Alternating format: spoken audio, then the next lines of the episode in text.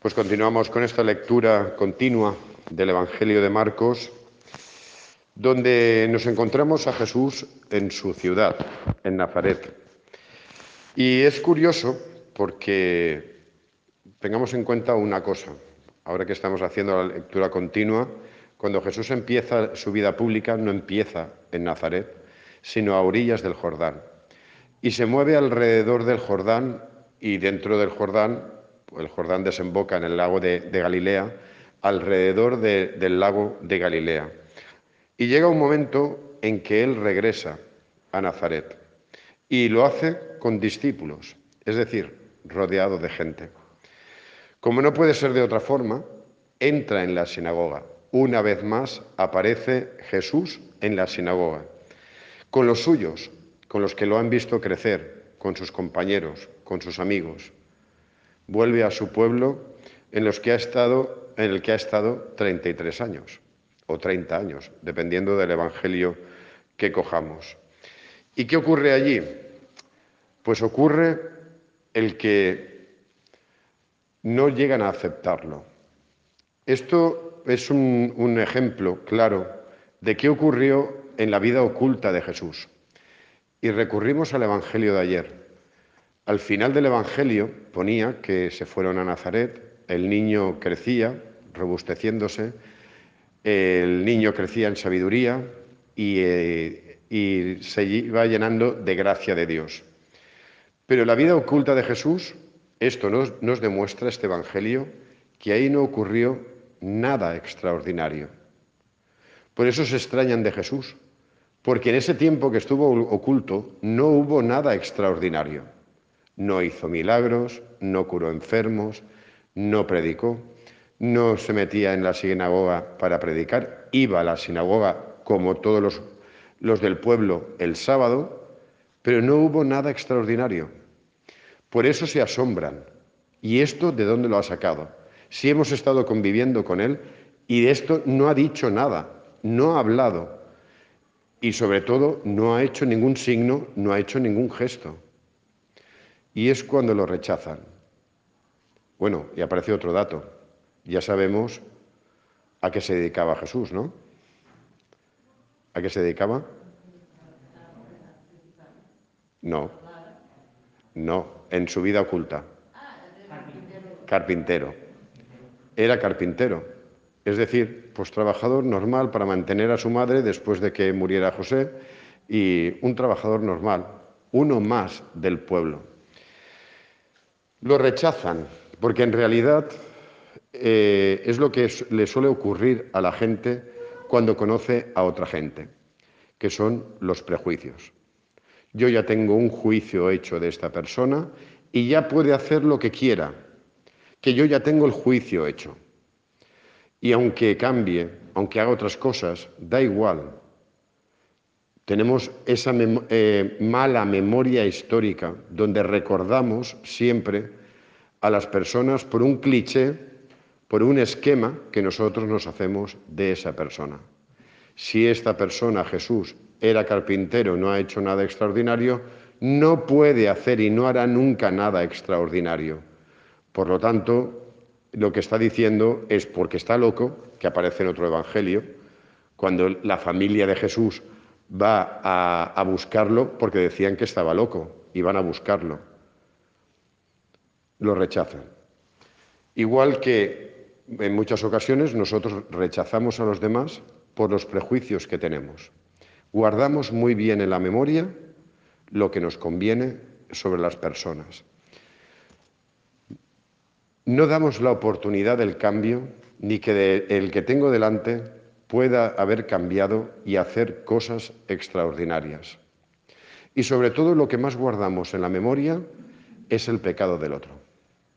No creemos en realidad los cristianos en la conversión, porque siempre, además en mis 15 años de sacerdote lo he escuchado tantísimas veces, mira este, mira esta, si yo te contara de este, mira, ya era en primera fila, y ahora voy a rezar toches días, pero este es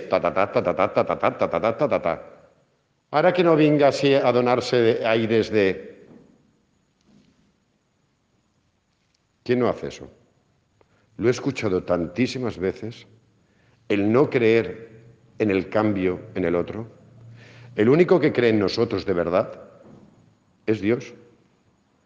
Por eso nos da siempre nuevas oportunidades y por eso ha instituido la, Eucaristía, porque confía que vosotros y yo cambiemos, porque tenemos que cambiar. Y el que, no, que el que crea que no tiene que cambiar nada, que se lo revise, que se lo revise que está total, rotunda y absolutamente equivocado. Todos tenemos que cambiar algo.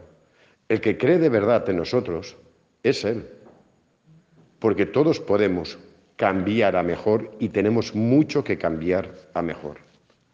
Quien crea que ya ha llegado donde tiene que llegar, que se lo revise porque vive en una mentira y en una ficción. Pero nosotros sí que tenemos esa memoria y recordamos. Y muchas veces qué difícil es la conversión para muchos cuando se sienten rechazados.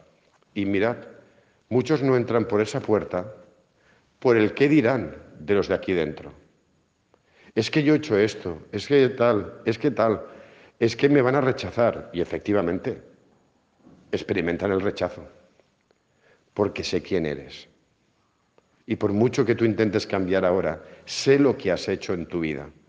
Y eso no, te, eh, no va a cambiar.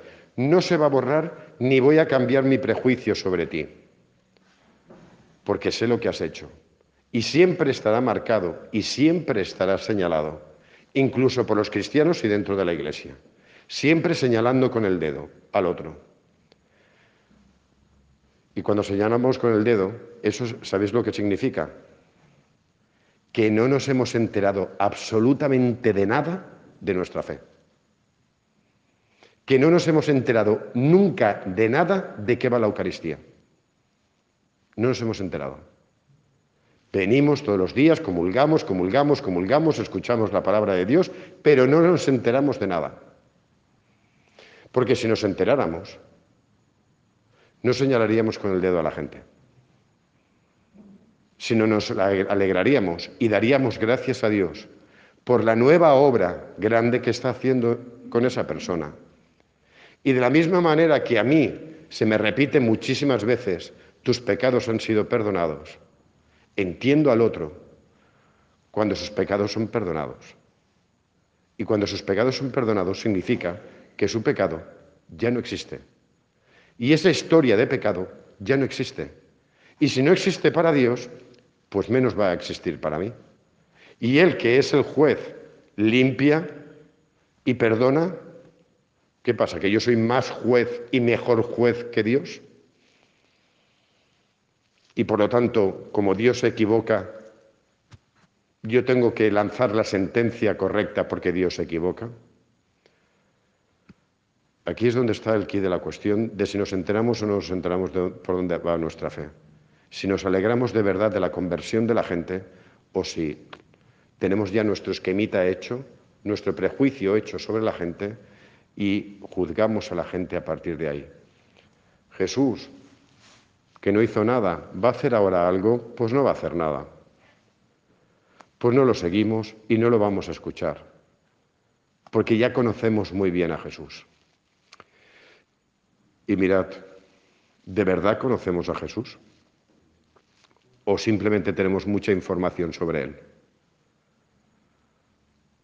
La cuestión, también lo decía ayer en la homilía, es hacer como Simón y como Ana. La constancia en el seguimiento de Jesús y en el conocimiento de Jesús. Porque Jesús siempre va a ser para nosotros un misterio inabarcable. Nunca lo vamos a llegar a conocer del todo. No podemos, porque nos desborda por todas partes. Pero es precisamente esa constancia y esa fidelidad de conocer a Jesús, para conocerlo no por información porque me he leído 18 libros o porque me he leído la Suma Teológica de Santo Tomás, sino el conocimiento de abrir el corazón, de la contemplación y la, adoración y de la escucha de la palabra. Y dejar que el Espíritu, como a Simeón y a Ana, el Espíritu nos ilumine para conocer de verdad a Jesús. Jesús, por lo menos para mí personalmente, nunca deja de sorprenderme. Es increíble cómo los evangelios, a pesar de que casi me los sé de memoria, Siempre aparecen cosas nuevas, siempre hay algo nuevo que conocer de Jesús. Pues no ha cambiado mi visión solo en cinco años de, de Cristo. Y los evangelios son los mismos. Y hace cinco años ya me los sabía de memoria. Y ahora me sigo sabiéndomelos casi de memoria. Pero cambia radicalmente cada vez que uno escucha la palabra. Quiero decir con esto que los que seguían a Jesús y los seguían de corazón nunca dejaron de sorprenderse. Y que los cristianos no podemos de, de perder nunca esa capacidad de dejarnos sorprender por la novedad de Cristo. Porque Cristo siempre es nuevo y es inabarcable. Solo cuando vives en, esa actitud de dejarte sorprender es cuando verdaderamente conoces a Jesús. Cuando crees que ya lo conoces, se te escapa. Y tienes que casi volver a empezar de nuevo y volver a cimentar otra vez tu fe y tu relación con Él, porque Cristo siempre es nuevo. No hagamos como los familiares de Jesús, que creían ya poseerlo y ya tenían un esquemita hecho de Él. Siempre que nosotros nos dejemos sorprender, Dios nos, sorprende, nos sorprenderá. Y Cristo siempre nos va a sorprender con nuevas actitudes, nuevas formas, nuevos perfiles, nuevos de todo. Pues que Dios, en su inmensa misericordia, continúe iluminando nuestro corazón y sobre todo que nos vaya introduciendo en la novedad de Cristo Jesús, la novedad de aquel que es Dios y que siempre nos va a desbordar. Que esa novedad vaya alimentando nuestra fe, nuestra experiencia de Jesús y vaya también iluminando nuestra vida. Y que eso nos ayude también a ser generosos y creer en los demás, creer que Dios puede hacer obras grandes con cualquiera, con el peor de, la peor de las personas, siempre hay dentro de ese alma capacidad para cambiar y Dios tiene también la capacidad para cambiar a las personas. Que así sea.